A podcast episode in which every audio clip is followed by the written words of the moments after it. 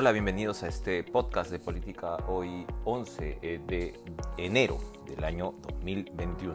La primera ministra Violeta Bermúdez ha reiterado que se está tratando de encontrar un balance entre la salud y la economía antes de tomar medidas digamos, extremas, como las ha calificado también el presidente Francisco Sagasti este fin de semana, sobre retornos a posibles cuarentenas. En los últimos días eh, hemos visto ya que los indicadores oficialmente responden a eh, los temores que se venían acentuando en los últimos días con respecto pues al aumento de eh, casos de infectados de coronavirus y eventual también aumento de fallecidos de aproximadamente una curva de mil contagiados oficialmente hablando eh, se ha saltado alrededor de los 1500 y en los últimos días se mantiene ya un indicador de aproximadamente 2000 contagiados diarios, lo cual es eh, bastante preocupante.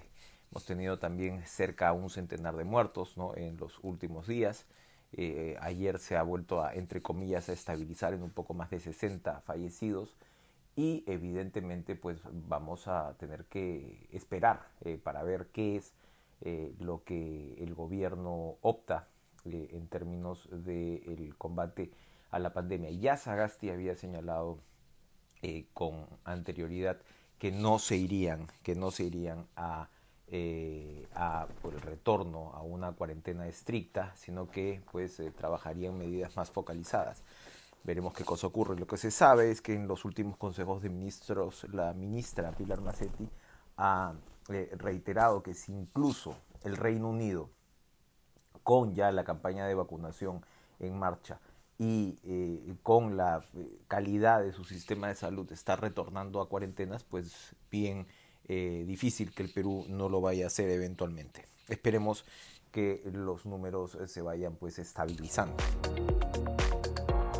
Bueno, y en segundo lugar está la frecuente ritmo, el frecuente ritmo de publicación sobre los problemas que tienen las eh, listas de candidatos y las listas al Congreso de la República. De política ya había adelantado la semana pasada la situación, por ejemplo, del Partido Morado, que tenía no solamente personas con sentencias penales, investigaciones en marcha, sino con eh, un número importante de demandas por eh, filiación y de demandas por alimentos.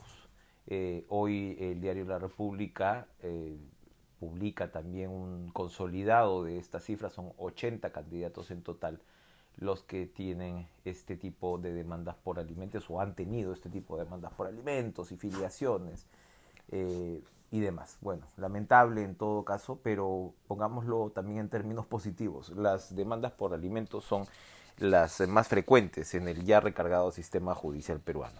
Y lo que en todo caso debe tomar en cuenta el elector es precisamente poder contar con la información para eh, votar bien y por supuesto no votar por alguien o que niega a su hijo o que no está dispuesto a pasarle los alimentos de ley. Así que es un buen primer punto, en todo caso, más allá de la permanente indignación en la que se vive con la clase política, poder comenzar realmente a votar de mejor manera. Esto en momentos en los cuales además eh, sigue pues en la incertidumbre una candidatura potencialmente importante como la de César Acuña, por no incluir una propiedad que según él pues todavía no estaba en registros públicos, pero una propiedad realmente importante en Camacho, la que la que él había adquirido y que no incluyó en la larga lista de sus 18 propiedades.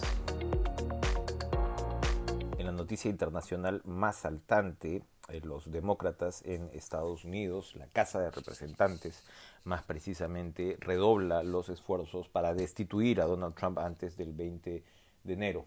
Eh, fecha pues fijada para la transición de mando. Estamos hablando prácticamente ya de unos pocos días, eh, pero la portavoz Nancy Pelosi, la portavoz demócrata, ha señalado que la Casa de Representantes va a introducir una resolución hoy eh, en la cual pues le invoca al vicepresidente Mike Pence ¿no? Eh, a, que ponga sobre la mesa la enmienda número 25 para permitir que Donald Trump deje de ser el presidente en ejercicio. Pence, como sabemos, hasta ahora se ha resistido a esa posibilidad y bueno, de hecho, pues hay demócratas muy influyentes que sugieren que este impeachment no eh, podría moverse pues de manera muy rápida, ¿no? Incluso, incluso ya dejando a Trump fuera de, de juego pues para mitades de esta semana. Eso es entonces eh, una noticia en realidad que refleja el tipo de tensión que está viviendo Estados Unidos en eh, momentos tan complejos eh, como, como, este.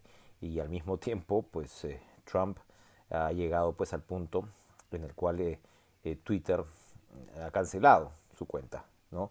Y, esto, pues medios como el New York Times grafican que significa pues un reto gigantesco, que es cómo llamar la atención. Trump, recordemos, pues es un hombre que se hizo una celebridad, en realidad más allá ya de su historia como empresario, como heredero, como cabeza de una suerte de imperio de bienes raíces, se hizo y se convirtió en una celebridad global a partir de, de, la televisión de reality, pero sin duda pues el Twitter es la herramienta con la cual se ha podido expresar de manera eh, más directa, se ha podido expresar tal cual es. Habrá muchísimos, sin duda, que consideran esto una barbaridad y consideran que Trump, con razón seguramente, es una amenaza y sigue siendo una amenaza a la democracia estadounidense, pero lo cierto es que tiene también millones de seguidores y el Twitter ha sido un arma fundamental, una herramienta, un medio fundamental para que él logre tener este perfil. Cabe imaginarse el síndrome de abstinencia por el cual tiene que estar pasando el todavía presidente de Estados Unidos en momentos además en lo que se busca es eh, sacarlo del poder en los últimos días de su mandato en lo que sin duda pues sería una humillación realmente extrema para un narcisista como Donald Trump. Y finalmente hoy el Ejecutivo publica el informe preelectoral Administración 2016-2021 que da a conocer las proyecciones sobre la economía nacional. Se prevé en este informe que el PBI eh, cierre el 2020 o haya cerrado ya el 2020 con una contracción de 11.6%. Es un menos 11.6% en el que habría pues eh, finalmente cerrado el, el 2020. Tendríamos que compararlo con otros países eh, de América Latina para establecer finalmente cuánto más ha perdido el Perú en medio pues, de una cuarentena tan estricta como la que se pasó. Pero que el rebote para este 2021 será de 10%, es decir, estamos hablando casi pues, de una recuperación completa, o por lo menos regresar a los niveles ¿no? del 2019. Y en el periodo 2022 al 2026 se va a crecer a un promedio anual de 4.1%. Estas proyecciones, sin embargo, que seguramente pues irán siendo revisadas con el transcurrir de los meses, dan cuenta que sin para mantener la deuda pública pues en niveles manejables se van a tener que buscar nuevas fuentes de recaudación. Y esto tiene que ver con lo que la SUNAT ha impulsado desde la semana pasada con este decreto legislativo que le permite acceder a la información de las cuentas bancarias eh, que tengan 10 mil soles o más. Esto ha tenido pues una controversia eh, en el sentido que hay quienes señalan que se estaría terminando con el secreto bancario de un lado y de otro lado también hay quienes señalan que se está hablando pues de un umbral muy bajo cuando se refiere pues a, cuentas de 10 mil soles.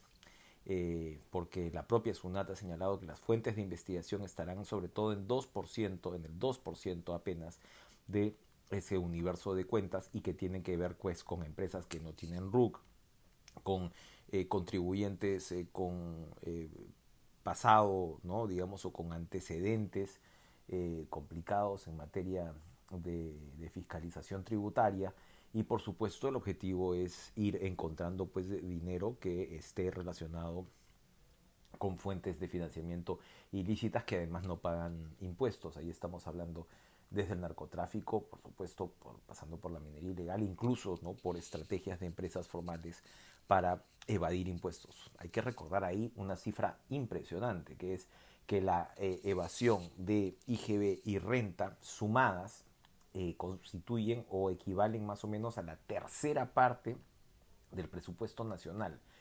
Es impresionante el nivel de evasión tributaria en el Perú que se expresa además en una recaudación y en una presión tributaria que está eh, incluso por debajo del 14% del PBI, bajísima si se compara con el 23% del promedio latinoamericano y ni qué decir pues de la OCDE, ¿no? que está entre 35, 40, 45% la presión tributaria.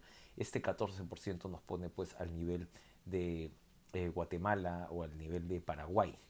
Es evidente que la pandemia pues ha desnudado las debilidades y una de ellas es algo que ya se sabía, pero que ahora está claramente expuesto ante el nivel del sistema de salud, en muchos casos también del sistema educativo y de la red prestacional, que tiene que ver precisamente con la bajísima recaudación de impuestos en el país. Gracias por escuchar este podcast, nos reencontramos mañana.